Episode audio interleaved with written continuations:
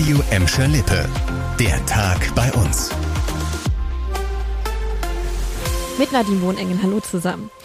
Jetzt ist es auch offiziell vom Land bestätigt. In Bottrop und in Gelsenkirchen wird ab morgen die Notbremse wieder aufgehoben. Damit darf pünktlich zum Wochenende die Außengastronomie wieder aufmachen muss äh, nur noch das Wetter mitspielen. Außerdem können sich wieder fünf Menschen aus zwei Haushalten treffen und fürs Shoppen brauchen Kunden keinen Termin mehr. Allerdings weiterhin einen negativen Corona-Schnelltest oder einen Immunitätsnachweis. In Gelsenkirchen ist ab morgen wieder Terminshopping mit Test möglich. Die Notbremse könnte dort frühestens Montag aufgehoben werden. Der FC Schalke 04 stellt sich nach dem Abstieg aus der Fußball-Bundesliga komplett neu auf. Zehn Spieler werden den FC Schalke zum Ende der Saison verlassen. Die Verträge von Stambuli und Ochipka enden mit dem Abstieg in die zweite Bundesliga. Außerdem werden die auslaufenden Verträge von Skripski, Schöpf, Mustafi und Bentaleb nicht verlängert. Vier weitere Leihspieler kehren zurück zu ihren Heimatverein. Auch drei Mitglieder des Betreuerstabs werden den Verein auf eigenen Wunsch verlassen. Wie es personell in der zweiten Liga weitergeht, will Schalke zu gegebener Zeit bekannt geben. Die antisemitischen Ausschreitungen in Gelsenkirchen und anderen NRW-Städten werden Konsequenzen haben. Das ist heute in einer Sondersitzung des Innenausschusses im Landtag deutlich geworden.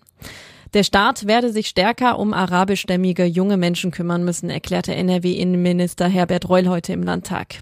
Islamisten mit Migrationshintergrund aus Staaten wie Libanon, Syrien, Iran oder Irak hätten den Antisemitismus und die Israelfeindlichkeit in ihren Herkunftsländern als staatliche Leitlinie erlebt. Das würden die Menschen jetzt mitbringen. Das beste Mittel dagegen sei eine aufgeklärte Gesellschaft, so Reul.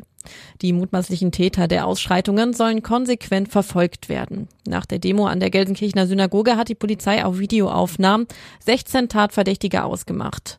Fünf davon sind bisher identifiziert. Der Rat der Stadt Gelsenkirchen hat heute als Reaktion auf die Demo eine Resolution mit dem Titel gegen jeden Antisemitismus beschlossen.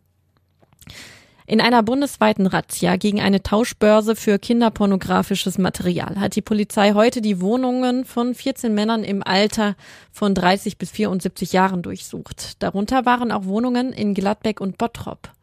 Die Männer sollen über eine geschlossene Chatgruppe kinderpornografisches Material ausgetauscht haben. Das teilten die Staatsanwaltschaft Köln und die Polizei Dortmund heute mit. Insgesamt seien über 250 Datenträger sichergestellt worden. Eine erste Sichtung sei bereits angelaufen. Festnahmen gab es aber keine. Hinweise auf einen tatsächlichen Kindesmissbrauch durch die Tatverdächtigen legen nach derzeitigem Stand nicht vor. Das war der Tag bei uns im Radio und als Podcast. Aktuelle Nachrichten aus Gladbeck, Bottrop und Gelsenkirchen findet ihr jederzeit auf radioamschelippe.de und in unserer App.